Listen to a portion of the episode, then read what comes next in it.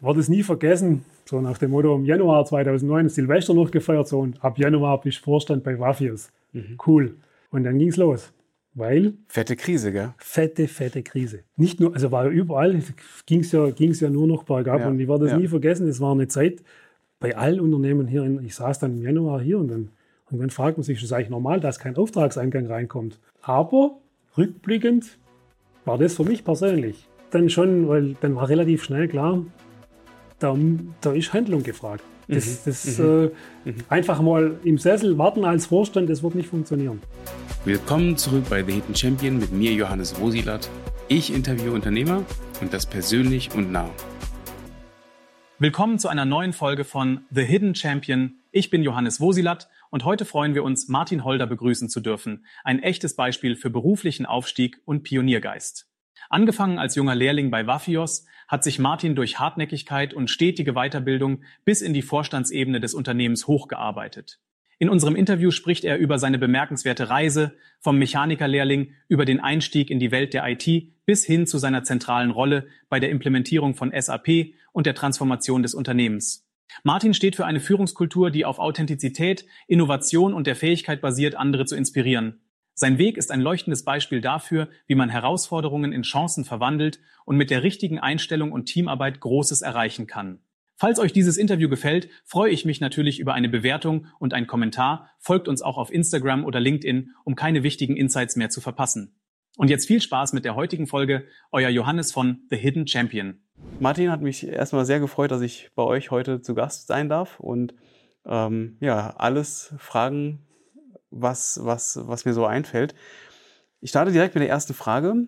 Einmal stelle ich mal kurz vor in ein paar Sätzen, äh, wer bist du und was machst du hier? Sehr gerne, Martin Holder, bin 65 Jahre alt, bin bei der Firma Wafios seit dem Jahr 1973. Jeder kann sich ausrechnen, wie lange das ist. Äh, bin bei der Firma Wafios Vorstand. Wir sind zwei Vorstände. Wir managen das Unternehmen zu zweit äh, weltweit, weltweit unterwegs. Ähm, ja, ich persönlich verantworte den Bereich Produktion, Logistik und IT und mein Vorstandskollege Finanzen, Vertrieb, ähm, Technik. So haben wir uns im Prinzip aufgestellt. Ich persönlich verheiratet seit langer Zeit, seit 1983, ein Sohn, 36 Jahre, ähm, ja, und seit vier Monaten, nicht seit vier Wochen, äh, stolzer Großvater von Zwillingen. Cool. Herzlichen Glückwunsch an der Stelle. Dankeschön. Was macht, was macht Wafios eigentlich? Zum einen, wir sind, Wafios ist, wird, oder ist dieses Jahr 130 Jahre alt geworden. Also wir sind ein sehr altes Unternehmen und Wafios beschäftigt sich schon immer mit Draht. Mhm. Das heißt, alles, was du siehst mit Draht im ja. täglichen Leben, man glaubt es gar nicht, wo überall Draht verbaut wird mhm. und Draht drin ist, wird hoffentlich auf Wafios-Maschinen hergestellt. Das ist unser, unsere DNA schon immer. Mhm. Drahtmaschinen, Drahtverarbeitungsmaschinen zu bauen. Mhm. Alles, was es so gibt, du glaubst gar nicht, in, in, einem PKW, und zwar egal ob elektrisch oder Verbrenner, sind zig, zigtausende Drahtteile verbaut. Wenn du auf einem Sitz sitzt in deinem PKW, sind da hundertprozentig hinten Sitzeinlegedrähte drin. Wenn du ein Lenkrad anfasst, so ein Kern von so einem Lenkrad ist normalerweise mit einem, mit einem Rohrkern versehen. Mhm. Wenn du äh, das Fahrzeug, wenn das Fahrzeug einfedert, die Federn, äh, starke mhm. Federn, mhm. Sieht, sieht man jetzt hier nicht. Mhm. Federn sind im Prinzip äh, verbaut. Und zwar zigtausende Federn, nicht nur in den Trag, bei den Tragfedern, sondern wenn du ein Schalter bewegst, ein Schalterchen, eine Feder drin. Ah, wie sowas hier, ne? So eine, so, genau, also so ganz kleine. Federn und Drahtbiegeteile ohne Ende. Wenn du auf ja. die Bremse trittst, ja. gibt es eine Bremsleitung. Also wir biegen nicht oder wir arbeiten nicht nur Draht, sondern auch Rohr. Eine mhm. Bremsleitung, die das Fahrzeug abbremst, ist äh, im Prinzip ein Produkt. Wenn du daheim deine Mikrowelle oder deinen Backofen aufmachst, siehst du so ein Gitter. Ja. Draht. Ah, okay. Ja, okay, es gibt viele, viele. Also es gibt viele, viele Dinge, ja. man glaubt es gar nicht, wo überall weiße Ware, Autos, Medizintechnik, Landtechnik, Befestigungstechnik, Nägel, also alles, was so ja, mit, ja. es gibt unendlich viele Produkte.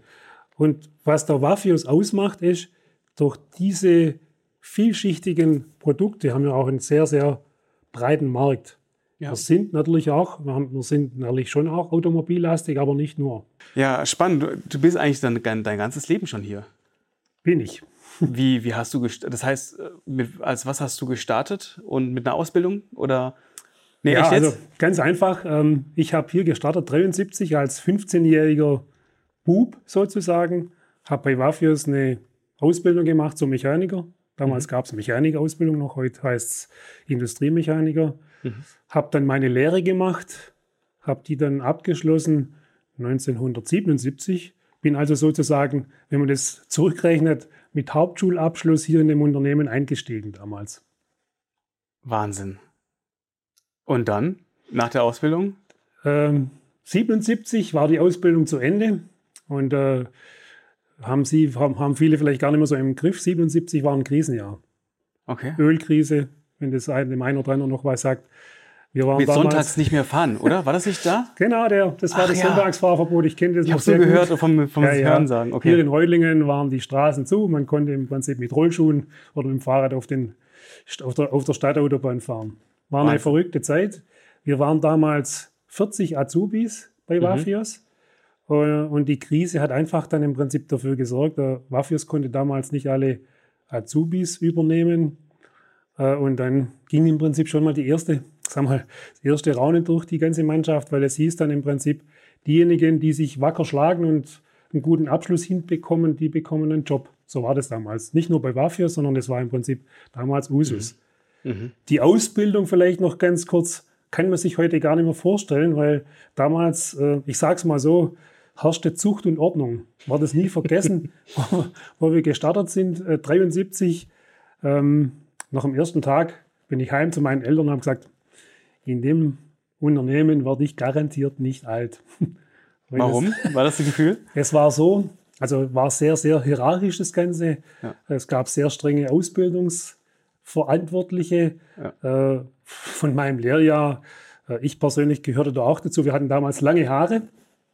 Und, äh, Stimmt, die 70er. 70er.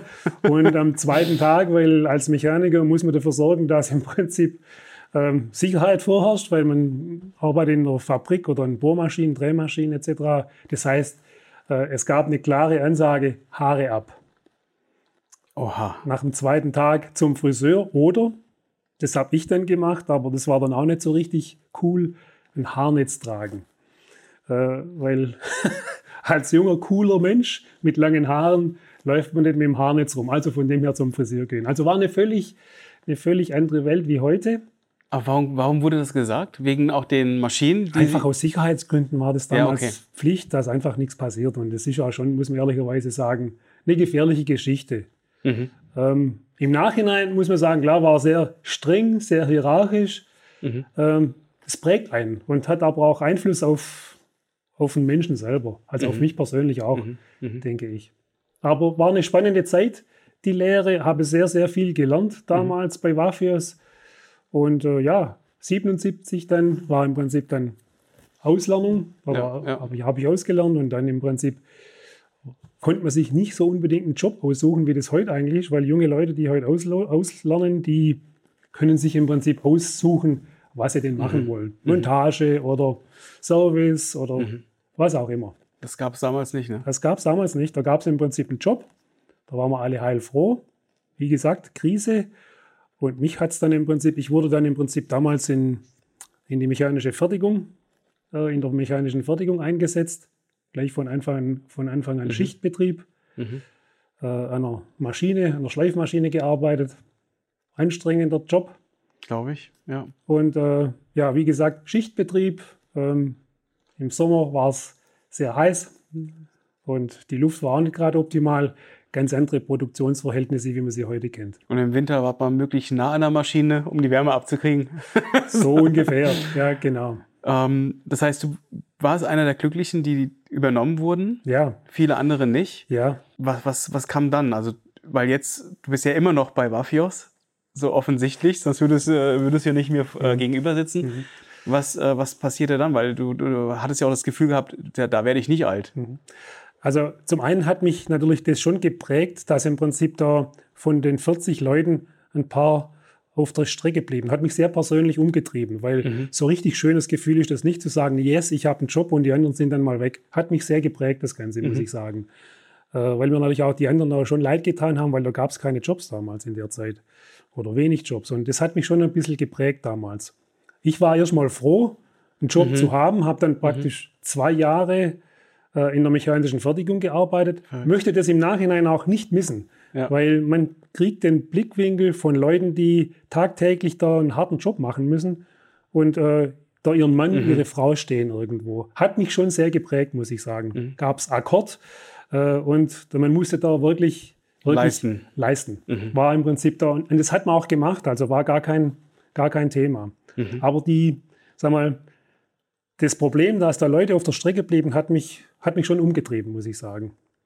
Und dann hattest du gesagt schon, ich werde mal der oberste Chef, mach's anders? Oder, oder wie kam das? So war es so nicht. Weil das ist ja schon ein ungewöhnlicher Weg, muss man sagen. Ne? Ja, ja, Hauptschulabschluss, schon. eine Ausbildung ja. ähm, und dann Lehre fertig, ab ins Unternehmen, aber wirklich mal lochen. Und jetzt bist du mit dem Vorstand und, und führst das Unternehmen.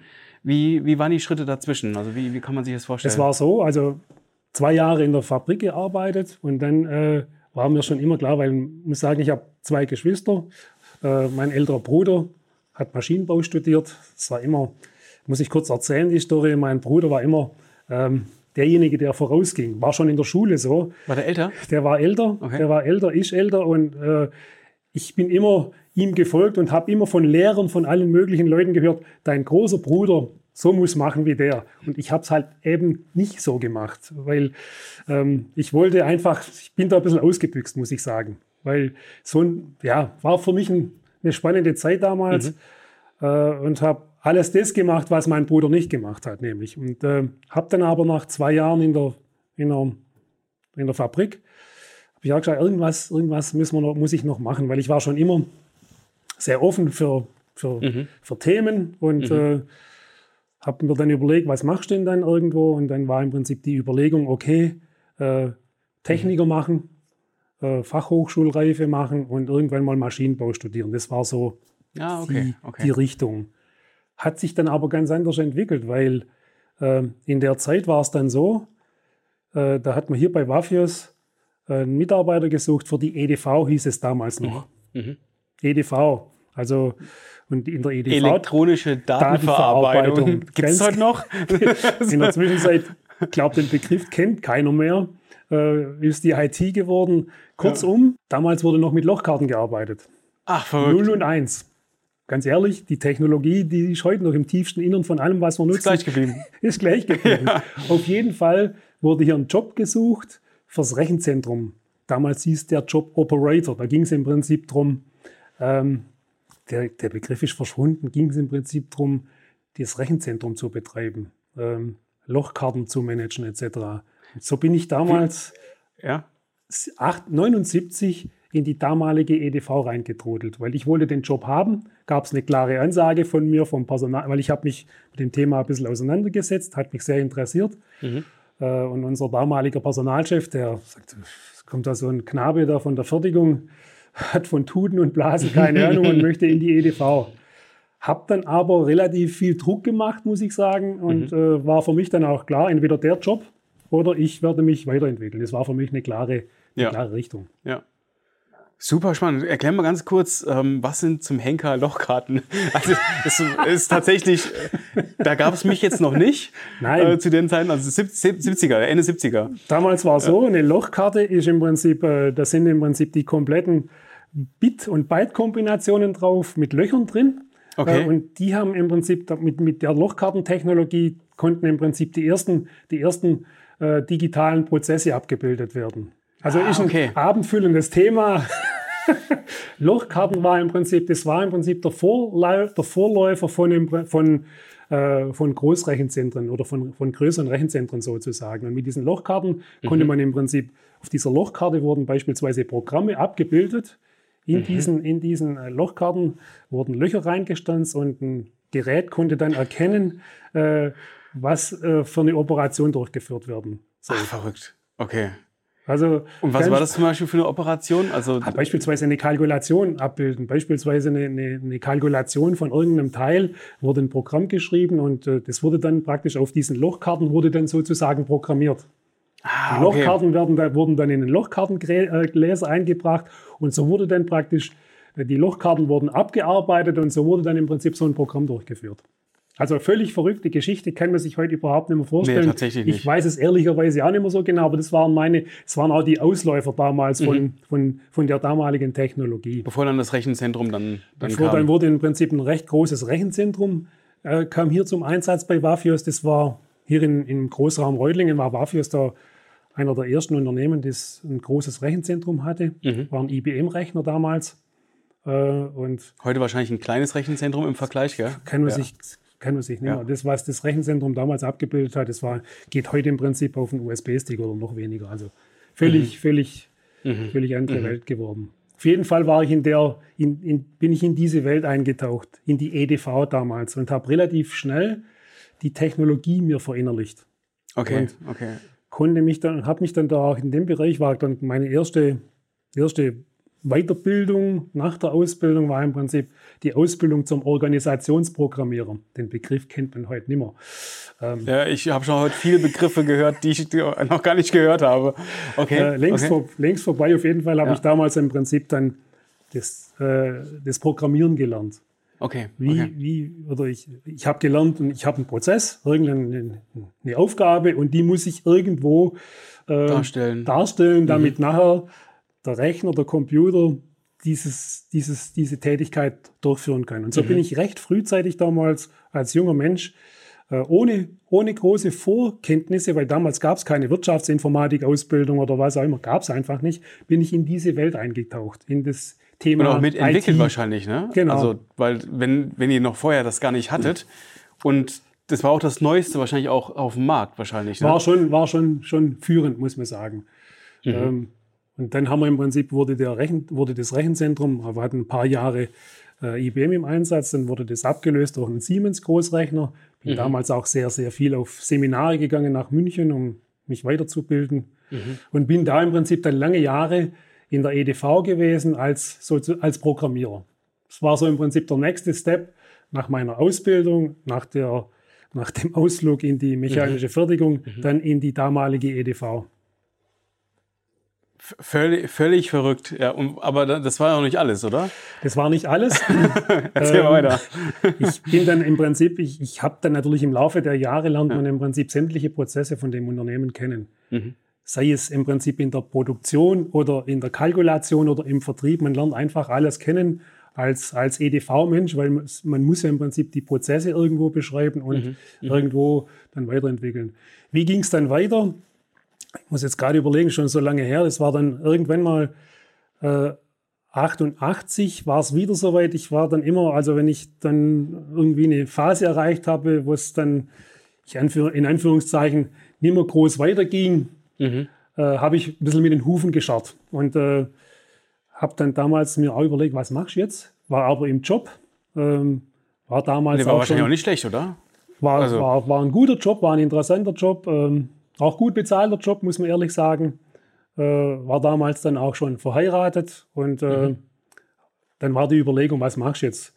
Komplett raus aus dem Job und studieren oder was gibt es für Möglichkeiten? Und dann hat ein guter Freund und mein, oder war mein damaliger Chef, äh, der mich immer auch in der Phase sehr gefördert hat. Mhm. Auch so ein Mentor wahrscheinlich. War ein ne? Mentor von mir, mhm. muss ich sagen, schätze ich auch sehr. Er lebt leider nicht mehr. Äh, der hat mir dann einen Tipp gegeben. Da gibt es in Tübingen und Stuttgart die Verwaltungs- und Wirtschaftsakademie. Mhm. Da kannst du dich im, studier mal Betriebswirtschaft. Wenn du weiterkommen willst, studier mal Betriebswirtschaft. Dann haben wir das an, haben wir es angeguckt und war für mich dann auch, muss ich ehrlicherweise sagen, der Meilenstein, Echt? um okay. sich weiterzuentwickeln. Äh, das hab, größere Ganze zu sehen wahrscheinlich auch. Ne? Genau. Ne? Und äh, werde es nie vergessen, habe mich dann äh, eingeschrieben in dem Studium. Das war in Tübingen, wurde das dann im Prinzip, äh, wurden die Vorlesungen abgehalten an der, an der mhm. Uni selber. Mhm.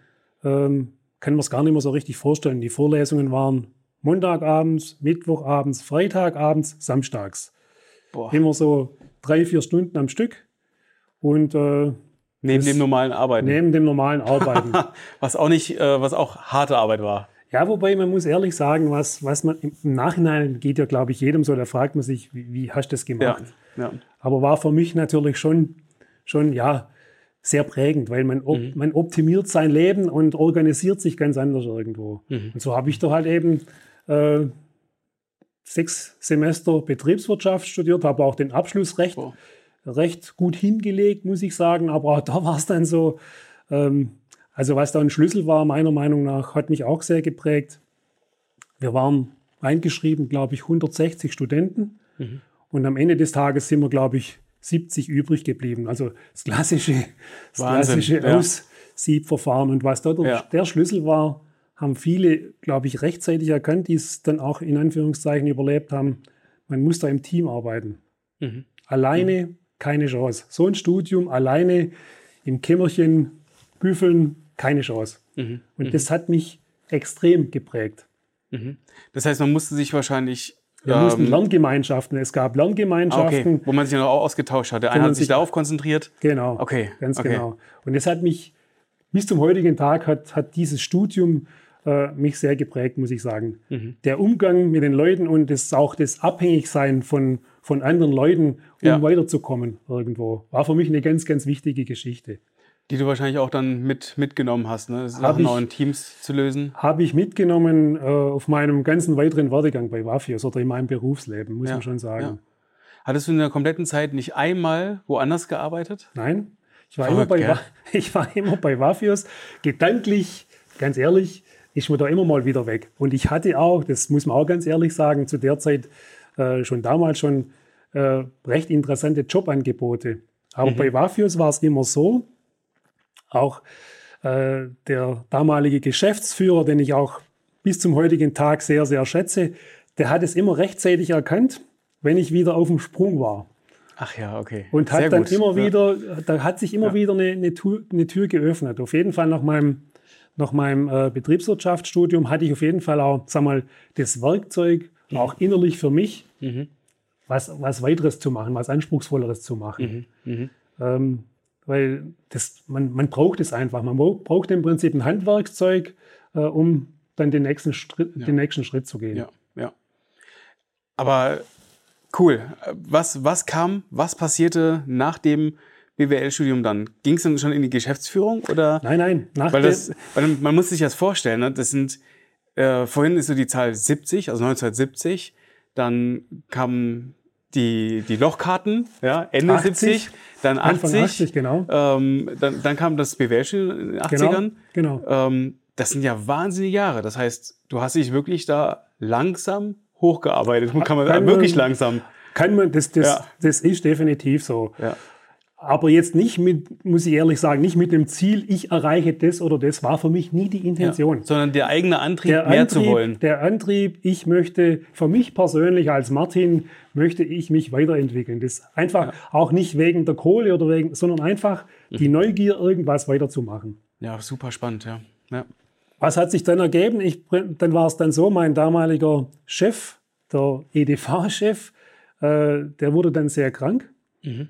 Ähm, und ich habe dann in der Phase nach dem BWL-Studium nochmal noch mal sechs Semester Wirtschaftsinformatik studiert, weil das natürlich auch nochmal wichtig war. Mhm. BWL ist dann schon, sag mal, mhm. relativ von oben betrachtet und Wirtschaftsinformatik war dann nochmal wichtig. Also gleiche ja, ja. Basis wie damals die Betriebswirtschaftsausbildung habe ich dann noch äh, Wirtschaftsinformatik nebenberuflich studiert.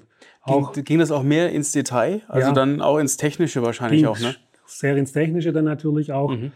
Ähm, ja, und dann muss ich jetzt gerade gucken, das war glaube ich 76, mhm. äh, nee, 96, so 96 äh, habe ich dann im Prinzip die damalige EDV übernommen. Okay. Ja, trotzdem, zehn Jahre später. Zehn Jahre später. Aber war, war ja. insofern wichtig, weil ähm, ja, komplexes ja. Thema und zehn Jahre später eben die, die EDV übernommen. Ähm, und dann war das, hat, hat mich auch sehr geprägt damals, weil äh, wir hatten damals diese Großrechnerzeit, die ging zu Ende. Mhm. Und mhm. Äh, wir hatten den großen, großen Bedarf bei Wafios, die ganzen Prozesse noch mehr zu standardisieren, um mhm. mhm. wettbewerbsfähig zu bleiben oder, oder noch wettbewerbsfähiger zu werden. Mhm. Mhm. Und habe dann damals äh, SAP bei Wafius eingeführt. Oh, krass. SAP war damals noch eine kleine Klitsche mit 700 Leuten. Kann man sich heute gar nicht mehr vorstellen. Ja, aus dem Heidelberger Raum, ne? Heidelberger Raum. Mhm. 700 Leute in Heidelberg und äh, habe dann damals dann in den 90er Jahren mit meinem Team damals SAP eingeführt. War eine spannende Zeit, weil aber ähm, es ist auch schon, da war das so gar, kein Trend, ne? Das war noch war bevor. War kein, wie, wie kam man dann überhaupt auf SAP? War für, mich, war, war für mich im Prinzip eine, eine wichtige. Ich, ich habe mir einfach überlegt, damals, was können oder wie kann man Wafios aufstellen, damit wir im Prinzip mit unseren Prozessen, mit allem schlagkräftig und schnell sind. Und sag mal auch, sag mal, die, die ganzen Unternehmensprozesse mhm. und Kennzahlen schnell, schnell, äh, schnell greifbar machen, um mhm. Entscheidungen daraus abzuleiten. Mhm. Letztendlich muss der Mensch entscheiden, aber das hat mich dann sehr geprägt und ich habe dann mich informiert. Damals war auch die Geschäftsleitung natürlich eng mit drin. Und ich war aber der Treiber, muss ich ganz ehrlich sagen, der damals gesagt hat, und hier, hier, hier führen wir SAP ein. Cool. Und waren die anderen dann auch offen diesbezüglich? Weil es ist ja schon auch eine krasse Umstellung von Lochkarten zu den ersten Großrechnern, die das wahrscheinlich noch gar nicht abbilden konnten. War eine spannende Zeit. Also da war natürlich nicht nur, also es gab ein paar, die da sehr dafür waren, aber manche halt eben auch nicht unbedingt. Mhm. Äh, und da, ich sage es mal so, da musste ich das erste Mal so meinen Mann stehen und sagen, und das wird jetzt so gemacht. Also so eine gewisse sagen wir, ja, ja. Konsequenz an den ja, Tag legen musste man da dann schon. Ja, weil du gesagt hast, ohne geht's nicht. Nein. Das war auch klar zu dem Zeitpunkt, dass ähm, ohne SAP es einzuführen, wäre es gar nicht machbar gewesen, da deine Vorstellung dann auch das alles auch gewissermaßen zu digitalisieren dann auch, ne? Somit. Für mich war das damals das Werkzeug, um, um diese Anforderungen, die ich als Chef damals hatte, abzubilden. So kam das im Prinzip, so kam im Prinzip die Entscheidung zustande. Okay. okay. Was damals spannend war, ich denke, das ist auch erwähnenswert. Äh, wir haben ja damals auch dann, also gab es damals SAP R2 Großrechner basiert und dann SAP R3 Client Server Computing kennt heute, glaube ich, kein Mensch mehr. Ich auch nicht. Nichts verpasst. Auf jeden Fall haben wir dann im Prinzip ähm, damals, wo wir die SAP-Einführung hatten, dieses R3 hieß es damals, gibt es ja heute noch, es gab keine Berater. Mhm. Man musste selber machen. Und welche Berater, und wenn wir Berater hatten, hatten die keine Ahnung. Merkt man dann relativ schnell, mhm. äh, dass wenn der Berater im Handbuch kommt und ähm, dann irgendwas erklären will, dann funktioniert das nicht. Ja. Und das war für mich auch eine wichtige weitere Weichenstellung. Ja, was machen wir jetzt? So ein, so ein riesen Moloch einführen ohne Berater. Äh, und hatte dann damals einen recht engen Kontakt zur Hochschule Reutlingen. Mhm. Gab es einen Professor Glöckle, der ist jetzt im Ruhestand. Mhm. Ähm, sehr, sehr viel mit ihm gemacht. Auf jeden Fall habe ich damals, kann man sich heute überhaupt nicht vorstellen mehr, mit Studenten, mit Diplomarbeiten hieß es damals noch, SAP eingeführt. Hatte ah, zehn okay. junge Leute hier, nette junge Menschen, Mädels, Jungs, die im Prinzip mit mir zusammen dann damals SAP eingeführt haben. Der eine oder andere ist bis zum heutigen Tag hier hängen geblieben im Unternehmen. Ja, kann ich mir vorstellen. Wenn man dann so tief drin ist in, genau. den, in den Strukturen, genau. das macht ja Sinn. Ach, eigentlich, eigentlich wie äh, die Idee, Ausbildung zu schaffen, um die Leute ähm, mit, mit Know-how und mit ähm, einfach zu binden an das Unternehmen. Ne? Ganz genau. Ja, und das war eigentlich dann das gar nicht so schlecht, weil Ausbildung gab es damals nicht für diesen Bereich. Gibt es ja heute nicht. auch nicht. Ne? Genau, ähm, genau. Ah ja, cool. Und die, die Zeit hat mich sehr geprägt. Warum? Weil äh, dann äh, haben natürlich alle geguckt, ja, wie, wie, wie führt jetzt der Wafius hier SAP ein? Wie sollten das funktionieren? Mhm. Kamen auch viele andere Unternehmen, hier wollten das wissen irgendwo. Dann hatte ich im Prinzip damals, war für mich auch eine sehr bezeichnende Geschichte, eine Einladung bekommen von der Hochschule Reutlingen vor, glaube ich, 350 Zuhörern, Boah. einen Vortrag über SAP-Einführung zu halten. Das noch, war dann ein Ritterschlag, ne? Noch nie, noch nie vor so einer Mannschaft gestanden. Ja. Ähm, hat mich aber geprägt, muss ich sagen, war dann, hat auch echt sehr Spaß gemacht und es sorgt natürlich auch dafür, muss man ehrlich sagen, ja, wie soll ich jetzt sagen, dass die Schultern da ein bisschen breiter werden. Das mhm. war einfach eine wichtige, mhm. eine wichtige Geschichte damals. Ja. Und ähm, das, damals war SAP auch noch eine kleine Klitsche, oder? Damals war SAP noch eine kleine Klitsche. Also zu der Zeit waren es, glaube ich, 1500 Leute oder so. Also ich bin damals, ich kenne die Gründer von damals noch. Also Eigentlich hättest du damals Aktien bekommen sollen von SAP. Ganz ehrlich, ich kann das so ganz offen sagen, ich hatte ein Jobangebot von SAP. Ja, kann ich mir vorstellen. Aber okay. Äh, aber es war, mir hat es hier sehr gefallen und äh, mhm. ich habe da ging wieder eine Tür auf und ich war dann ja eben lange Jahre äh, IT-Chef hier, habe dann auch mhm. Äh, konzernweit SAP eingeführt mit, mit dem Team, mit einem coolen Team, muss man sagen. Mhm. Viele davon sind heute schon heute noch da, manche sind schon im Ruhestand, mhm. haben da auf jeden Fall damals mit so einer Truppe äh, SAP eingeführt und was mich da sehr geprägt hat, ist, man muss die Leute überzeugen können. Ja. Und nicht ja. mit oder die Mufti, das funktioniert nicht, sondern man muss die Leute überzeugen können. Das hat mich, die Zeit hat mich sehr geprägt. Mhm. Mhm. Weil, kannst du dir ja vorstellen, so ein Unternehmen, wir sind Traditionsunternehmen, äh, ja, eine relativ junge IT-Truppe erklärt jetzt die Welt. Mhm. mhm. War eine, eine spannende Zeit, da die damaligen Bereichs- und Abteilungsleiter zu überzeugen und mitzunehmen. Ja, ja. Wie, wie groß war die damals von, von der Manpower her? Also wir, die IT damals, also Wafio selber, wir waren damals schon circa 800, 900 Leute und in der IT waren wir damals zwölf, zwölf Leute. Okay, okay. Ist es gleich von der, von der Größe IT zu heute oder? Ist ähnlich, muss ah, man sagen. Ähnlich, ist ähnlich, ja. ist ähnlich. Okay. Wobei man muss ehrlich sagen, heutzutage wird natürlich auch vieles extern vergeben. Aber wir haben damals mhm. einfach aus der Not heraus äh, SAP quasi mit, mit unseren Studenten eingeführt sozusagen. War aber eine coole so, Geschichte, weil. So ein bisschen Vorzeigeprojekt, ne? Weil schon. das gab es so, das gab's so nicht. Ich meine, heute kooperiert viel, kooperieren viele Unternehmen auch mit, mit Hochschulen, aber das war dann neu. War komplett, komplett neue Welt, war aber ein, ein ganz, ganz wichtiger Faktor. Man hat uns das nicht geglaubt. Ganz ehrlich, auch was die, kannst du ja sagen, was die Einführungskosten anbelangt, das war eine völlig andere Welt, weil wir haben mit Studenten gearbeitet. Ja. Diplomarbeiten, ich habe glaube ich, schon so ein Berg Diplomarbeiten bei mir im Büro über damalige Prozesse im Bereich Finanzen, Controlling, Produktion ja. etc. Ne? Eigentlich Zeit. war das die Geburtsstunde vom dualen Studium. Das so. kann man schon so sagen, ja, ja. Und es hat sich hat dann auch Runde gemacht äh, und haben dann auch viele äh, Ähnliches versucht dann irgendwo. Wobei, was ehrlich, was das, das Wichtigste ist, um solche jungen Leute da reinzubekommen, das gilt bis zum heutigen Tag, man muss die jungen Leute begeistern, man muss den jungen Leuten vertrauen. Mhm. Die machen auch mal einen mhm. Fehler. Mhm. Äh, und das, äh, auch das hat, diese Projekte haben mich einfach geprägt. Ja, aber auch dann auch als Team ähm, da Absolut. zu sein, weil ich glaube, du warst da voll überzeugt und hast dahinter gestanden und warst dann aber auch dann auch der Ansprechpartner. Also es war deine Verantwortung. Absolut. Ja, und das Absolut. ist etwas, was heute oftmals so ein bisschen verloren geht, glaube ich. Absolut. Äh, dass also, keiner dahinter 100% Feuer gibt. Ja. Also für mich war extrem wichtig, gilt bis zum heutigen Tag, ein Vorgesetzter, egal auf welcher Stufe, der muss, er muss erstmal, erstens mal muss er authentisch sein, er muss, er muss überzeugen können, er muss die Leute begeistern, er muss Fehler tolerieren können. Mhm. Und er muss, das ist noch viel wichtiger wie vieles, wenn dann mal im Team ein Fehler passiert, muss er erstmal auch sagen, hey, wir haben es gemacht, aber ich übernehme jetzt erstmal die Verantwortung. Und das ja. war für mich damals schon, schon so, weil kannst du dir ja vorstellen, bei so einem Einführungsprojekt, das, da läuft nicht alles rund.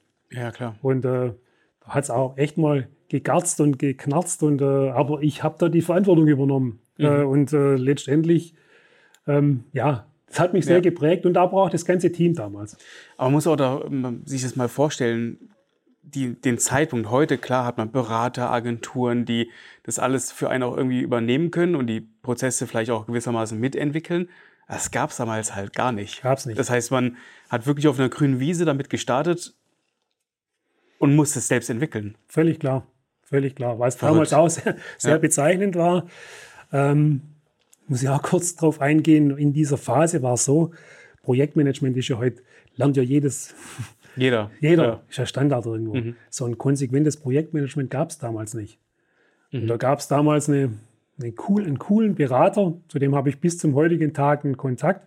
Der hat uns damals gecoacht im Bereich Projektmanagement. Okay. Über Rollenspiele. Hat er uns da durch die Mangel gedreht und das hat im Prinzip das komplette Team, es war ja nicht nur ITler, sondern auch Leute aus den Fachbereichen, hat die Leute, sag mal, gestellt und äh, ihnen die Möglichkeit gegeben, sowas dann auch zu managen. Sowohl menschlich natürlich als auch, als auch was die, die ganzen Tools anbelangt. Das heißt, mussten sich dann die einzelnen Personen in, in Rollen versetzen, ja. ähm, auch die sie wahrscheinlich auch vielleicht nicht wollten? Ja.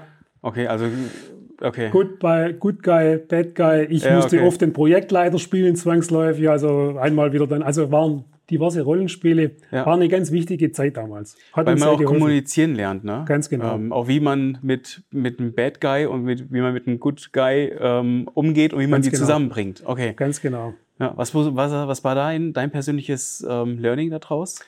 Einfach die Leute, die Leute akzeptieren, wie sie sind. Erstmal. Mhm. Erstmal, den, erstmal sich in den anderen reinzuversetzen. Mhm. Erstmal zu verstehen, was, sein, was ne? treibt denn um, mhm. empathisch zu sein. Das war für mich extrem, übrigens bis zum heutigen Tag, wenn es klar gibt, laufen Diskussionen äh, und es gibt laufen irgendwelche Themen und, und mhm. mal, einfach mal sich in den anderen reinzuversetzen, was treibt denn um, warum tickt der so, was will der mir jetzt sagen, hilft mir sehr. Ja, ja. Und dann? Nach, nach IT. Jetzt sind wir schon fast, ja, ja. Äh, fast also am Ende. IT Nein, war von, nee, Haben nur noch 20 Jahre vor, uns. IT war eine prägende Zeit für mich, weil ich ja. natürlich durch diese Tätigkeit mit dem Team äh, sämtliche Prozesse in der Mafios-Gruppe in- und auswendig kannte und ja. kenne nach wie vor. Also klar ändert sich vieles, aber hat mich natürlich schon, schon sehr geprägt. Mhm. So, und dann war im Prinzip das Jahr 2008.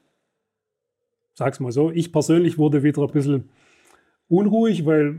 Mit in der Krise? Passt wahrscheinlich auch wieder deinem Chef. Ja, pass auf, pass auf. 2008 war noch keine Krise. Da hatte ich dann im Prinzip zu überlegen, ja, was machst du denn jetzt irgendwie? Ja. Weil jetzt war ich hier lange Jahre IT-Chef. Hatte dann auch schon das eine oder andere Angebot von, von Unternehmen, mhm. IT-Chef dort oder dort. Mhm. War dann aber nicht irgendwie so meine, meine Welt. Wollte wollt einfach weiter, weiterkommen, hört sich so, so karrieremäßig an, war aber nicht meine Intention. Mhm. Ich wollte einfach was anderes machen aus Neugierde. Mhm. Und dann noch nicht die Krise, es war dann irgendwie Ende 2007, hat mich der damalige äh, Geschäftsführer mhm. zu sich bestellt und eröffnet mir, war damals schon, Vorstand, wir, hatten, wir sind ja gewandelt in die AG, Vorstand, war Vorstandsvorsitzender, hat, sich, hat mich zu sich bestellt und gesagt, kannst du dir vorstellen, Vorstand zu werden? Ach krass. So schnell? Muss ich mir erstmal überlegen. ich war dann natürlich total erstmal. Geflasht auch, ne? Genau, ich habe gesagt, okay, muss ich mir, bin nach Hause gefahren, war, war total beeindruckt natürlich, habe mit dem so nicht gerechnet. Mhm. Äh, heimgefahren, mit meiner Frau gesprochen, gesagt, ja, mach das. Und das muss ich aber schon dazu sagen, äh, bei, dem ganzen, bei der ganzen Entwicklung, was mir da sehr geholfen hat, äh, dass man daheim eine Beziehung hat, eine Frau hat, die einen da permanent unterstützt und ermutigt. Mhm. Nicht nur mhm. meine Frau, auch meine Schwiegermutter, die lebt leider nicht mehr, die hat mich da immer auch auf diesem ganzen Weg immer ein bisschen gesagt, hey, mach das, weil man spricht ja daheim in der Familie, ja. das und ja. das steht an und wenn dann von dort kommt, hey, passt für dich, mach's mal. Was mhm. machst, was kann mhm. passieren? Mhm. Und habe dann, glaube ich, zwei Tage überlegt, bin dann wieder zum Vorstandsvorsitzenden und gesagt, kann ich mir vorstellen. Verrückt. Du hast dir zwei Tage Zeit genommen und ähm, hast ihn zappeln lassen.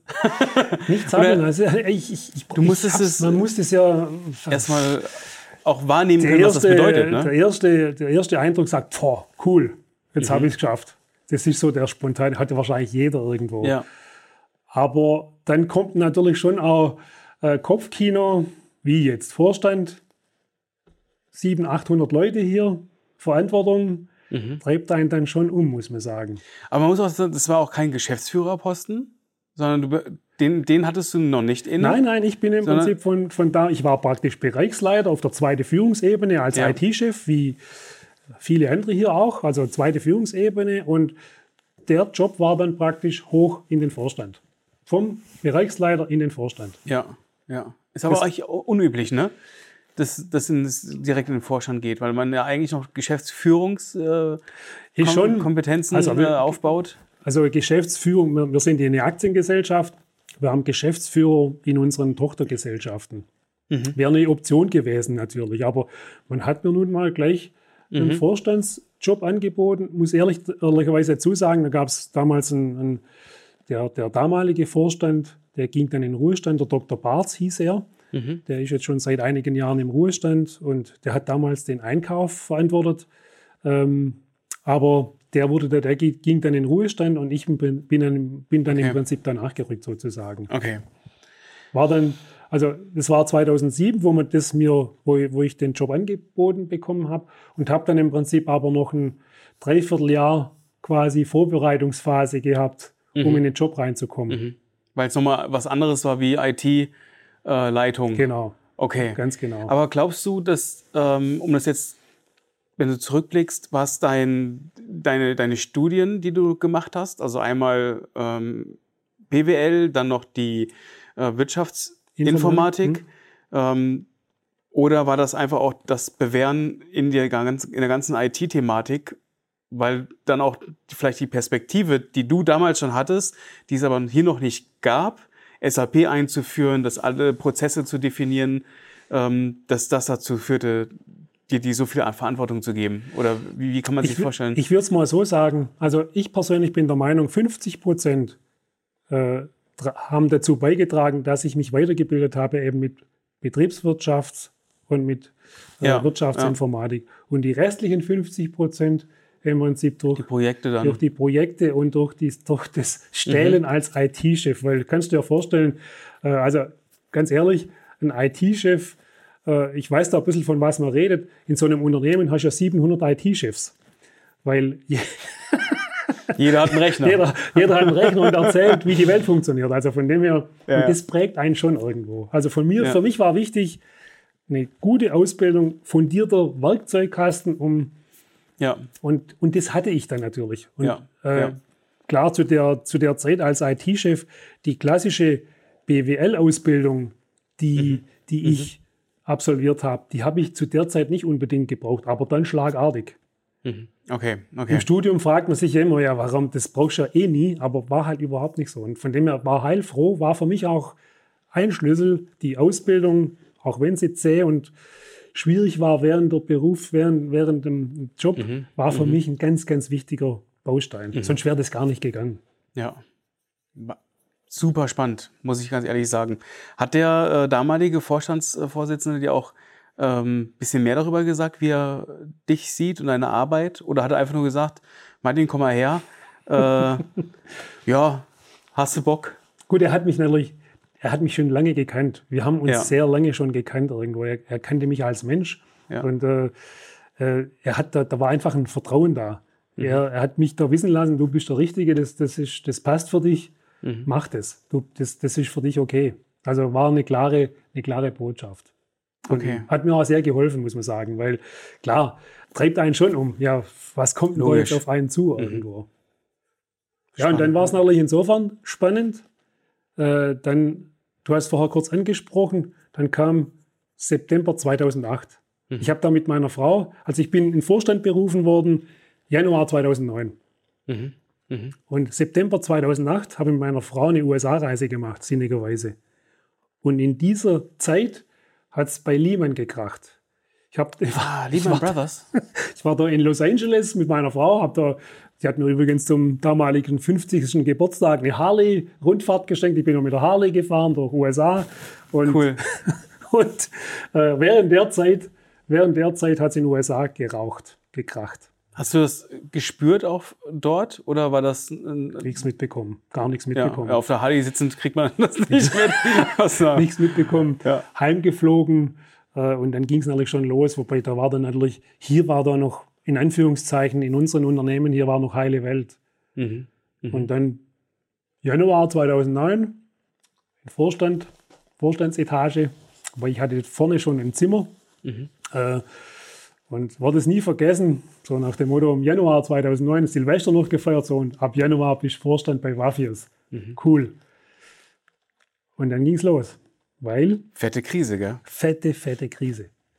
Also nicht nur, also war überall, ging es ja, ging's ja nur noch bergab. Ja, und ich werde das ja. nie vergessen, es war eine Zeit bei allen Unternehmen hier, in, ich saß dann im Januar hier und dann, und dann fragt man sich, ist es eigentlich normal, dass kein Auftragseingang reinkommt? Äh, oder dass irgendwie alles schwierig ist. Aber rückblickend war das für mich persönlich mhm. als, mhm. als Vorstand damals. Ich war da verantwortlich damals schon für die ganze Produktion, Logistik etc für das, für hier, für den Standort Reutlingen und für Markt Redwitz und Brasilien und äh, wo wir halt überall unterwegs sind. Das hat dann schon, weil dann war relativ schnell klar, da, da ist Handlung gefragt. Das, mhm. das mhm.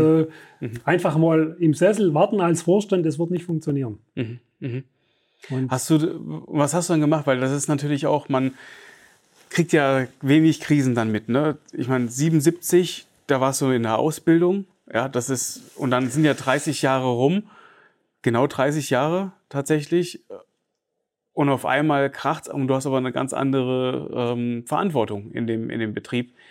Was, was musstest du dann machen? Also hast du die Chance genutzt, hast Logistik umgekrempelt, Prozesse äh, optimiert, weil halt eh nichts ging? Oder wie, wie, wie kann man sich das vorstellen?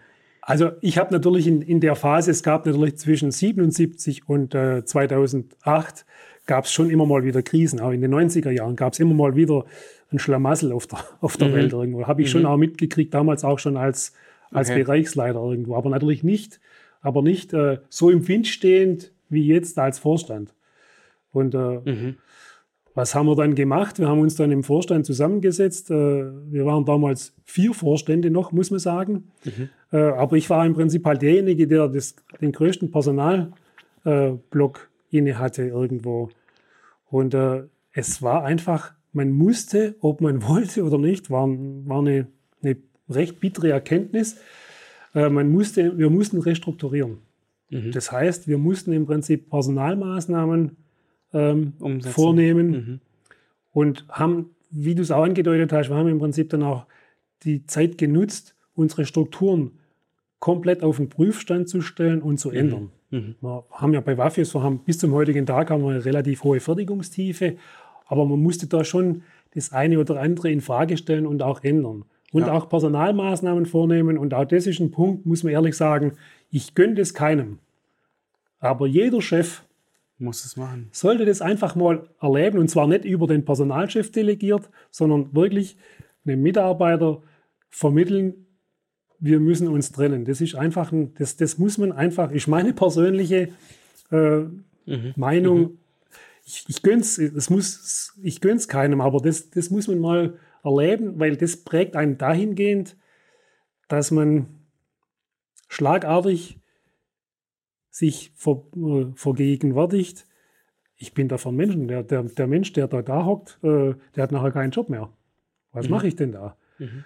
Und das prägt, ihn dahin, prägt dahingehend, dass man sagt, oder dass man versucht, das Unternehmen so aufzustellen, mhm. dass mhm. sowas nie wieder passiert. Das war zum mhm. Beispiel was, was mich und auch meinen Vorstandskollegen, der da auch maßgeblich in dem Thema mit drin war, sehr geprägt hat, zu sagen, wir möchten, wenn es irgendwie geht, nie wieder bei Wafios Personalmaßnahmen machen müssen, weil wir einfach den Menschen gegenüber eine extrem hohe Verantwortung haben. Und das, dessen wird man sich bewusst, mhm. wenn man jemanden vermitteln muss, das passt so nicht mehr. Wir haben ein Riesenproblem. Wir müssen Personal abbauen.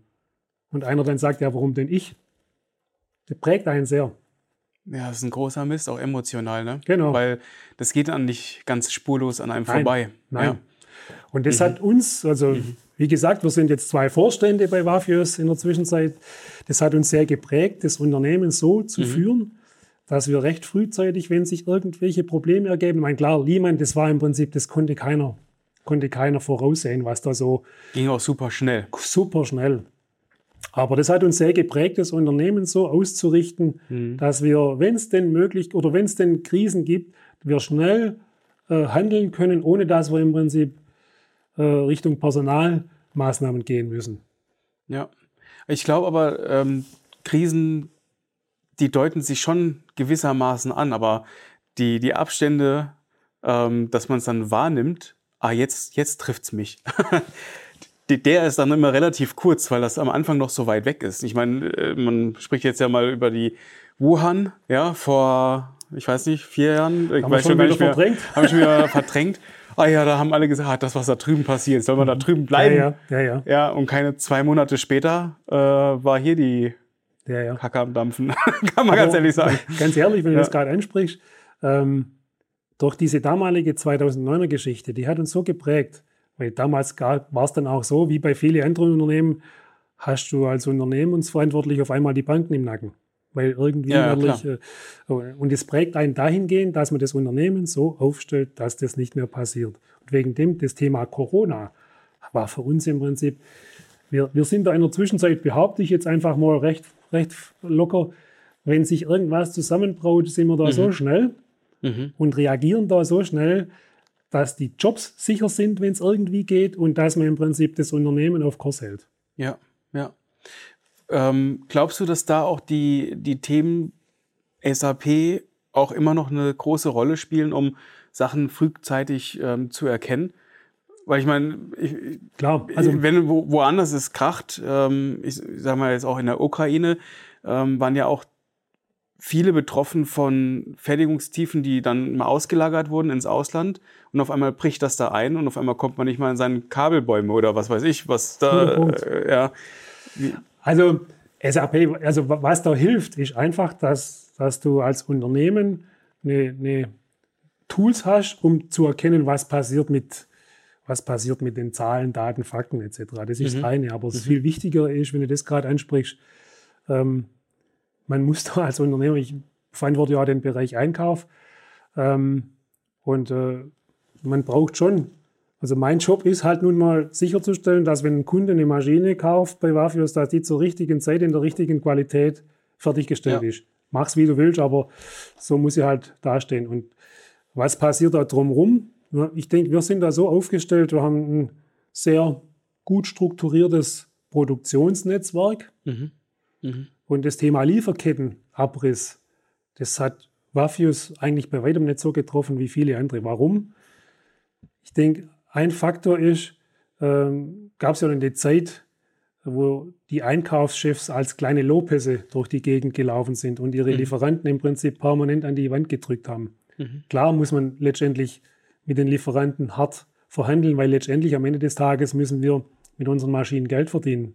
Mhm. Äh, mhm. aber was da halt unheimlich wichtig ist, nach meiner Einschätzung, dass man, sagen wir mal, den Lieferanten auch als nicht nur als Lieferanten sieht, sondern als Lieferpartner sieht. Ja, und ja. diese Einstellung, obwohl wir da wirklich auch immer wieder hart verhandeln, hat uns sehr geholfen, dass halt die Lieferketten bei Wafios nicht unbedingt abgerissen sind. Mhm. Mhm. Also klar brauche ich irgendwelche Systeme, aber der Faktor Mensch und der Umgang miteinander, der ist mindestens genauso wichtig. Mhm.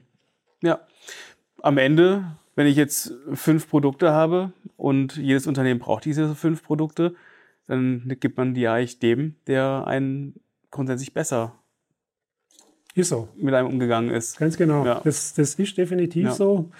Und von dem her haben wir das eigentlich ganz gut gemanagt. Und von dem her nochmal zum Thema Krisen. Einfach als, als Verantwortlicher ist mhm. extrem wichtig, frühzeitig zu erkennen, mit einem gewissen Weitblick, was könnte denn da alles passieren. Ja, ja. Und das ist aber auch die große Challenge, glaube ich, oder? ja. da einfach am Ball zu bleiben und ähm, die, die Offenheit auch mitzubringen, über den Tellerrand hinaus zu gucken, die Sachen auch wahrzunehmen. Klar. Neben all dem täglichen Geschäft, was man Klar. ja auch hat. Ja. Klar. Also letztendlich, was, was donnerlich hilft, das, das ist einfach Fakt, ist die Erfahrung. Und aus mhm. dem Grund, äh, wenn man so einen Job, ich bin jetzt, wie gesagt, seit 2009 äh, im Vorstand, da, da kriegst du einfach auch entsprechende Erfahrungen, kriegst ein bisschen gespürt, mhm. was könnte sich denn da zusammenbrauen. Äh, also auch gerade das, das, Thema mit Lieferketten ähm, war für, für, uns dann relativ schnell klar, oh, da könnte irgendwas passieren, was machen wir denn jetzt ja. letztendlich? Haben dann auch relativ schnell reagiert, äh, indem man Ware dann halt frühzeitiger bestellt hat. Aber das funktioniert alles nur, kann nicht einer allein machen. Ja. Als Chef äh, du kannst vielleicht Impulse geben, aber letztendlich muss da das, das ganze, die ganze Organisation, das ganze Team mitmachen. muss da im Prinzip mitmachen. Mhm. Mhm. Wie, wie geht ihr aktuell mit den Energiethemen um? Weil ihr habt jetzt ja auch schon ein wenig viel mehr Fläche. also ich, ich kenne das ja unten ein bisschen ja, äh, aus, aus der Fertigung. Ähm, das ist ja schon ein paar, paar Quadratmeter, die ihr da ja, ja, äh, unterhalten müsst. Also was man grundsätzlich festhalten kann, Wafios, wir sind Maschinenbauer und äh, sind jetzt nicht so, sagen wir energieintensiv wie, wie manche andere Unternehmen. Mhm. Ein Glashersteller oder Gießerei etc. Mhm. Wir brauchen Energie, Strom, Gas zum Heizen, äh, zum Licht machen, zum unsere Maschinen betreiben, sind ja. also nicht so, ist nicht so relevant. Okay, okay. Dennoch Natürlich, das sind Kosten. Und äh, was, was haben wir gemacht? Äh, wie viele auch, wo das sich dann zusammengebraut hat, das Thema. Ähm, haben wir im Prinzip natürlich auch relativ viele Sparmaßnahmen äh, mhm. initiiert. Wir haben ja schon vor Jahren auch, sagen wir, das Thema Nachhaltigkeit ist schon in aller Munde momentan, treibt uns sehr um. Wir haben schon vor Jahren Blockheizkraftwerke, Blockheizkraftwerke im Einsatz, die Wärme und Strom erzeugen. Mhm. Hat sehr geholfen und wir haben gespart. Wir haben also, ich konnte es gar nicht so richtig glauben, letztes Jahr, glaube ich, 25 Prozent Energie gespart, rein vom Verbrauch her. Und okay. konnten da im Prinzip einen weiten Teil der Kostensteigerungen kompensieren. Einfach durch das, dass wir gesagt haben, die Heizungen werden ein bisschen runtergedreht, Licht wird gespart, einfach durch Maßnahmen, die eigentlich gar nicht so richtig schwierig sind umzusetzen. Und die auch gar nicht äh, am ersten äh, so im, im, im Blick waren, dass sie so viel Einsparungen dann. Wahnsinn. Okay, das hätte ich nicht gedacht. Nein, war ja. total überrascht, aber wir haben ja. die Zahlen auf dem Tisch. Und von dem her, das, das treibt uns natürlich schon auch um. Und was natürlich auch Fakt ist, sag mal, wir beziehen ja auch Vorprodukte, Stahl etc. Das wirkt sich auf die Kosten aus, keine Frage. Aber wir kriegen es momentan ganz gut gemanagt. Toll. Ja, herzlichen Glückwunsch an der Stelle. Vielen Dank. Ich habe noch keine einzige Frage gestellt. Äh, das, wir reden schon Schieß eine Stunde. ähm, äh, ein, eine Frage habe ich und zwar, ich meine, du, du hast schon vorhin den, deinen Mentor, den Geschäftsführer von, von damals erwähnt. Warst du mit ihm in einer innigeren Beziehung und Austausch? Ähm, wie kann man sich das vorstellen? Also, wir haben, wir haben einfach schon, schon lange, ich kenne ihn in der Zwischenzeit seit den 90er Jahren, gab es einfach eine, sag mal, einen engen Kontakt so. Ähm, er war auch derjenige, Stichwort nochmal SAP, wo ich gesagt habe, SAP ist richtige für Waffe. Ich sagte, also, mach das bitte. Also, mhm. es war da schon ein, ein, ein, Vertrauensverhältnis da, muss man schon, muss man schon sagen. Mhm. Mhm. Schon. Und hast, erinnerst du dich vielleicht an ein paar Sätzen oder einen besten Rat, den er dir herangetragen hat? Was er, was er immer oder was ich von ihm gelernt habe, ist, alles mal erstmal kritisch zu hinterfragen. Mhm. Alles erstmal kritisch zu hinterfragen und wenn du das machst, warum? Warum machst du das? Was ist das Ziel von dem Ganzen irgendwo? Hat mhm. mich sehr geprägt. Was, was, ist, was ist das Ganze? Was ist der Hintergrund? Mhm. Und mhm. genauso, was, was genauso wichtig war, ähm, wenn es Richtung riskantere Entscheidungen ging. Was könnte dir passieren? Oder mhm. unserem Unternehmen passieren, wenn und, wir das so und mhm. so machen? Bei der SAP-Einführung, was könnte passieren, wenn das Ding nicht funktioniert? Oder wenn da und da was läuft? Also die, das, das Abwägen von, von Risiken einerseits und auch sag mal, die Chancen zu erkennen, das hat mich sehr geprägt. Von, das hat er mir sehr, sehr, sehr nahegelegt. Mhm. Mhm. Habe ich gerade gestern ähm, gehört, ich muss gerade noch mal überlegen, welches Unternehmen das war, was jetzt in die Insolvenz gerutscht ist. Die haben Managementfehler gehabt ähm, und da ging es mich auch um ein System, was umgestellt wurde ähm, und waren auf einmal drei Monate nicht mehr lieferfähig. Mhm. Und das ist jetzt, ähm, hatte ich gerade gestern ein, ein, Interview gehabt ähm, von einer Person, die sich da sehr, sehr tief drin war und gesagt, es war einfach Fehlentscheidungen, die getroffen wurden und auf einmal konnten die nicht mehr liefern und das hat ihnen das Genick gebrochen. Also, das ist, also von daher ähm, ja, ja. auch zu, zu, hinterfragen, was ist denn das Schlimmste, was passieren kann, genau. wenn ich etwas einführe, das haben die wahrscheinlich nicht gemacht in dem Fall. Offensichtlich nicht. Also ich also sage dir, was das da Risikomanagement. Ne? Ich kann es dir genau sagen, was da passiert ist. So als Außenstehender maße ich mir einfach an, äh, wenn sowas passiert, dann haben, haben die Verantwortlichen es nicht geschafft, diejenigen, die die Prozesse nachher leben müssen, die Sachbearbeiter oder die Verantwortlichen, die dort einzubinden und mhm. die zu fragen, was muss denn gemacht werden, damit es so funktioniert, wie, du, wie es du willst. Das, das war damals auch schon. Da gab es damals SAP-Projekte, die krachend gescheitert sind, weil einfach mit den falschen Verantwortlichen oder für den falschen Zuständigen irgendwelche Prozesse modelliert wurden, die nachher so nie funktioniert haben. Und zurückzukommen auf dieses, auf dieses Thema Risikoabwägung war für mich immer extremst wichtig, weil wir haben, war das nie vergessen, damals im, einem, im Juni 20 oder 1900 sowieso, ich weiß es nicht mehr genau, haben wir die Produktion umgestellt. Zack, Hebel rum. War aber immer wichtig, was passiert, wenn das Ding nicht funktioniert? Ach, krass. Das muss man einfach machen, weil sonst schlägst du ja. den Laden lahm. Ja. Irgendwo. Ja. Einfach das, das, die Risiken abwägen und soll ich jetzt sagen, den schlimmstmöglichen ja. Fall am besten einplanen. Genau, und, und den auch so einplanen, kann ich den dann überleben. Und nicht, wenn, wenn Worst-Case-Szenario eintrifft. Ganz genau. Glauben wir dann dran. Ganz ja? genau. Also das, äh, ich glaube, die Verantwortung, die muss man, die muss man haben. Und die richtigen Leute dann auch mit ins Boot zu holen. Man muss die Leute, die, wenn, wenn da die ganze Organisation dahinter steht, dann scheitert sowas nicht. Ja. Weil dann ja. erkennst du recht frühzeitig, was muss zu tun, oder was ist zu tun, dass es nachher am Ende des Tages auch so wieder funktioniert. Mhm. Spannend. Auf jeden Fall sehr, sehr weise. Weiß ich jetzt nicht. Ähm. ja, zumindest auch die, ähm, die, die, was viele nicht machen, sind die Risikoabwägungen. Ja, und was, wenn Worst Case eintrifft, passiert dann, also was, was passiert dann mit uns? Können wir dann noch äh, zurück? Überleben wir das? Ja, und wenn, wenn, da, wenn das mit Nein beantwortet äh, wird, äh, das können wir gegebenenfalls nicht überleben, dann sollte man das nochmal überdenken, glaube ich. Ja, so. ganz, ganz aktuelles Beispiel, treibt ja gerade jeden um, treibt ja jeden um. Cybersecurity ist schon ein mega Thema. Das Thema ja. IT ist schon nach wie vor nur in meiner Verantwortung, äh, treibt natürlich jeden um. Äh, und ganz ehrlich, eine hundertprozentige Sicherheit, dass da nichts passiert, kann keiner geben. Was ist denn der Worst Case? Ich hoffe, ich brauche das nie. Ich werde es jetzt auch nicht auslegen, jetzt nicht darlegen, was wir da alles machen, aber das ist für mich auch ja. ein Beispiel, wo jeder ja. Unternehmer eigentlich das Thema auf der Tagesordnung haben muss. Was passiert und wenn? Ja, ja. Muss ich, muss ich gestehen, dieses Jahr ähm, wurde ein großer Kunde von mir gehackt. Äh, will keine Namen sagen, aber das war auch ähm, ein, äh, eine Woche vor einer sechswöchigen Filmproduktion. Ja, und dann waren 3000 Leute Krass. Einfach mal in die Kurzarbeit geschickt worden, weil der Laden einfach nicht mehr existierte. Klar. Und das war, das war das erste, wo das bei mir auch so nah ging, weil ich auf einmal das mitbekommen habe, was das für Auswirkungen hat. Vorher hört man das da und da, ja, ja, die können nicht mehr arbeiten, die konnten einen Monat nicht. Aber wenn man auf einmal das spürt, was, also wir haben es ja gespürt, weil wir hatten sechs Wochen verplant. so. Und dann hatten wir sechs Wochen auf einmal schlagartig zur Verfügung.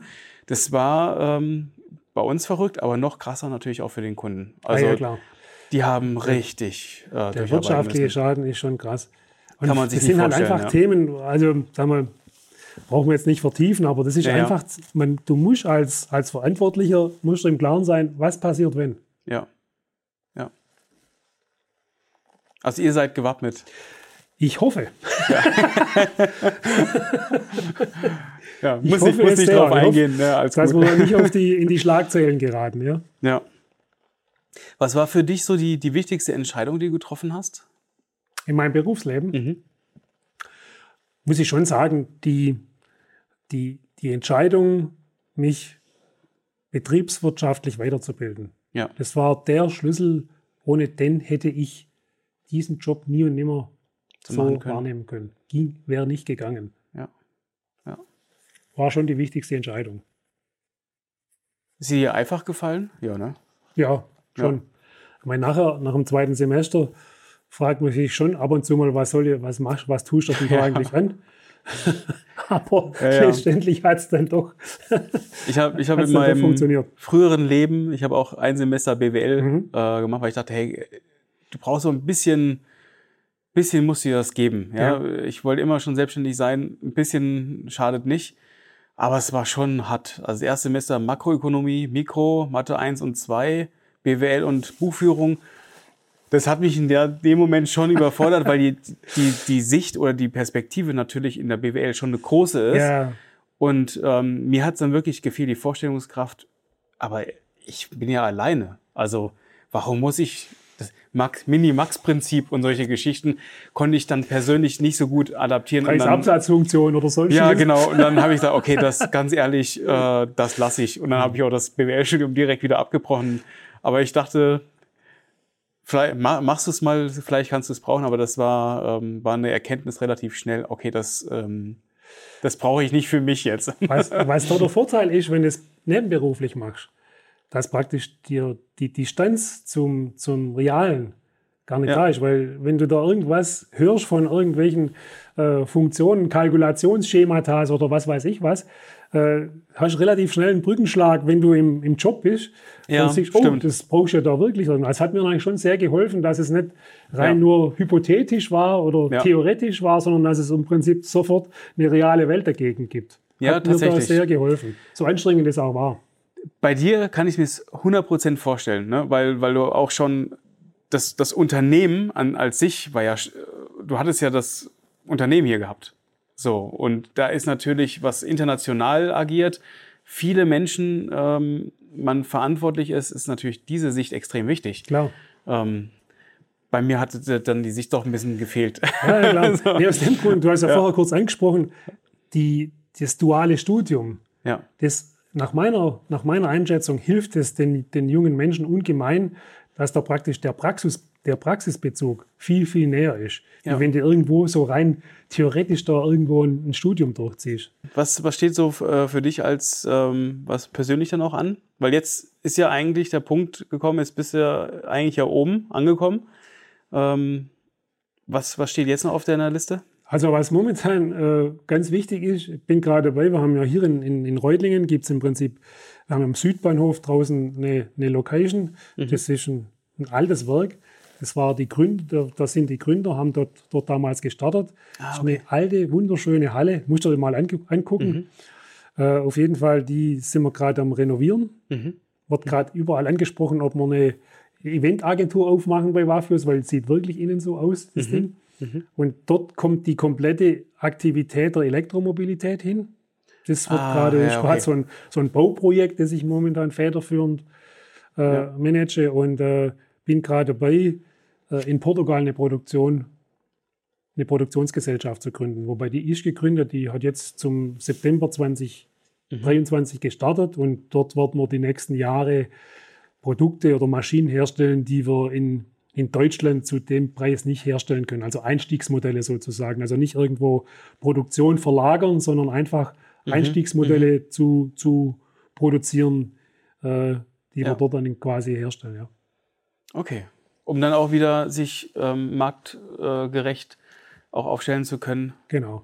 Ja. Ganz genau. Zu, äh, gut, das klingt aber auch noch viel Arbeit. Weil mal eben in Portugal was aufzumachen, braucht auch viele viele gute Partner an der Seite. Ne? Was, was unheimlich hilft, wie immer im Leben, ist ein gutes Netzwerk, ja. das, das uns da, das mir persönlich dann natürlich auch sehr hilft, weil ich bin ja, weiß nicht, ob du das mitbekommen hast, hobbymäßig noch äh, ehrenamtlich bei der Südwestmetall engagiert. Mhm. Äh, Arbeitgeberverband bin ich ein bisschen dazugekommen vor ein paar Jahren wie mhm. die Jungfrau zum Kind. Ähm, bin mhm. dort auch im Vorstand, haben Vorstandsvorsitz hier von der Bezirksgruppe Reutlingen mit 220 mhm. Mitarbeitern, äh, 220 Unternehmen mhm. mit, glaube ich, 60.000 Beschäftigte. Boah. Und äh, ja, das hilft aber natürlich, wenn man so ein Ehrenamt hat, dass man ein breites Netzwerk hat. Ja. Und zwar einmal in Baden-Württemberg rum. Das hilft ungemein. Auch ja. bei solchen Themen natürlich. Absolut, absolut. Und ähm, gut, Nächste Challenge ist natürlich, du bist Opa geworden und äh, ist eine neue Aufgabe. Ja, ja, also cool, muss ich sagen. Also mein Sohn, 36 äh, Jahre, Zwillinge kamen jetzt vor vier Wochen auf die Welt. Ja. Und für mich ist es natürlich schon dahingehend was Besonderes, weil das muss ich ehrlich sagen, das, das hat mich natürlich schon auch ein bisschen, ja, wie soll ich jetzt sagen, da habe ich schon ein bisschen was versäumt während der Phase, wo ich da dann diese so wichtige Ausbildung absolviert habe, mhm. ist mein Sohn äh, in der Phase auf die Welt gekommen irgendwo und da verpasst natürlich schon ein bisschen was. Mhm. Das ist mhm. einfach so. Und das, ist ein bisschen nachholen. Das kann man auch nicht ja. zurückholen. Und das ja. hilft natürlich jetzt schon, wenn da ja. Nachwuchs da ist, dann kann man da ein bisschen, ja, bisschen austoben. Was, bisschen was nachholen. So, genau. Wo siehst du, wo siehst du Wafios in, in fünf Jahren?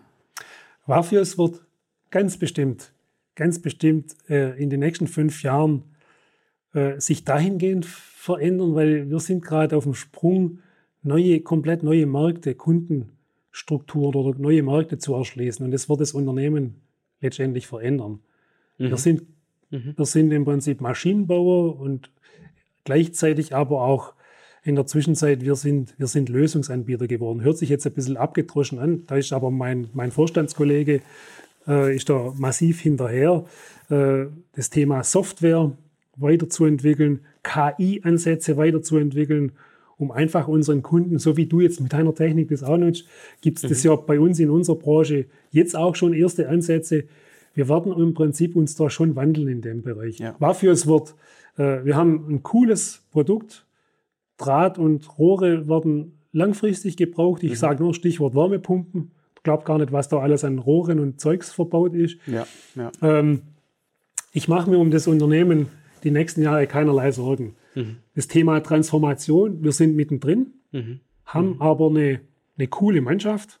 Für mich sehr beruhigend. Das würde auch auffallen, wenn du durch die, durch die Hallen, Hallen läufst. haben eine coole Altersstruktur mhm. mit mhm. Motivierten Menschen, junge, aber auch ältere. Ja.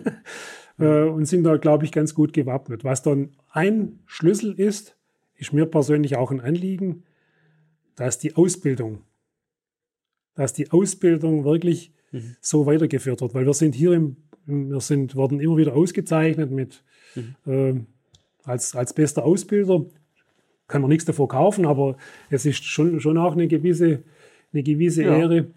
Und äh, wir werden alles tun, dass wir praktisch sicherstellen, und das ist ja für viele Unternehmen gerade ein Mega-Thema, Fachkräftemangel. Mhm. Mhm. Das dahingehend zu kompensieren, indem wir unseren, unseren jungen Leuten einen coolen Ausbildungsjob anbieten mhm. und die dann idealerweise bei Wafios bleiben und sich zum Vorstand weiterentwickeln. Das wäre so. Und, das, ja. sag mal, und die, die Möglichkeiten gibt es in dem Unternehmen. Jetzt nicht nur auf meine Person bezogen, sondern ja, wenn das jemand, beste Beispiel äh, bist ja du in dem Fall. Ja, du hast ja vorgemacht. Gibt es aber auch andere coole mhm. Beispiele, wenn einer da will und Spaß hat, der, kann, der hat bei Wafios schon echt wirklich tolle Entwicklungsmöglichkeiten. Martin, vielen, vielen Dank. Sehr das gerne. war ein sehr, sehr schönes und ähm, vor allen Dingen sehr spannendes Interview. Gerade ähm, wenn man von der Hauptschule kommt, oder Volkshochschule, nee, was hast du Hauptschule. gesagt? Hauptschule. Hauptschule. Bis hin zum Vorstand. Aber es zeigt auch, es geht nicht in fünf Jahren, es geht Nein. auch nicht in zwei Jahren, weil das ist ganz oft ja auch die Erwartungshaltung. Ich studiere und will dann Geschäftsführer werden, wird ganz oft äh, ja als Wunsch geäußert, ähm, sondern es ist harte Arbeit. Man muss dranbleiben und immer, immer wieder mehr wollen für sich selber. Und wenn man das schafft, dann, dann ist es gar nicht so weit entfernt. Also in ein paar Jahren. Nein, in ein also, paar mehr Jahren. Was ich da jedem, jedem empfehlen kann, das ist mir schon noch wichtig. Also ich hatte nie, ich hatte nie die Intention, ich werde jetzt da der große Chef. Das, ja. Meine, meine Meinung ist, derjenige, der mit so, einem, mit so einer Erwartungshaltung startet, der wird scheitern. Das wird nicht funktionieren, weil mhm. ähm, das ist wie beim Sport. Ich persönlich laufe sehr viel, treibe mhm. relativ viel Sport. Man muss sich immer solche Zwischenziele stecken. Mhm. Und das noch viel wichtiger ist, man muss drumherum gucken, die Menschen, die um einen rum sind, dass die zu einem passen irgendwo. Ja. Und dann ja. wird es auch, dann stehen da jedem alle Türen offen. Mhm. Und ganz ehrlich, Hauptschulabschluss, heute wäre das nicht mehr denkbar. Zu meiner Zeit damals, da war das mhm. gar nicht, ich glaube, in unserer, da, da, war das einfach eine normale Geschichte. Also ich empfehle jetzt keinem, keinem nach der Hauptschule äh, meinen Weg zu gehen, sondern heutzutage ist es ist einfach wichtig, du brauchst einfach eine gewisse schulische Ausbildung, sonst, sonst wird es schwierig. Das, das wäre heute nicht mehr denkbar, das muss man schon sagen. Mhm. Aber bei mir war es halt damals so. Man muss ein bisschen adaptieren. Ja. Zu der neuen Zeit. Ja. Ganz genau. Ja. Vielen, vielen Dank. Sehr gerne. Hat mir auch Hat sehr viel Spaß gemacht. Das war's mal wieder. Vielen Dank, dass du dabei geblieben bist. Besuch uns gerne auch auf unseren Social Media Seiten und vernetze dich mit uns auf LinkedIn unter The Hidden Champion. Neben unseren Interviews posten wir regelmäßig knackige Kurzbeiträge, die dich natürlich auch zum Nachdenken anregen sollen.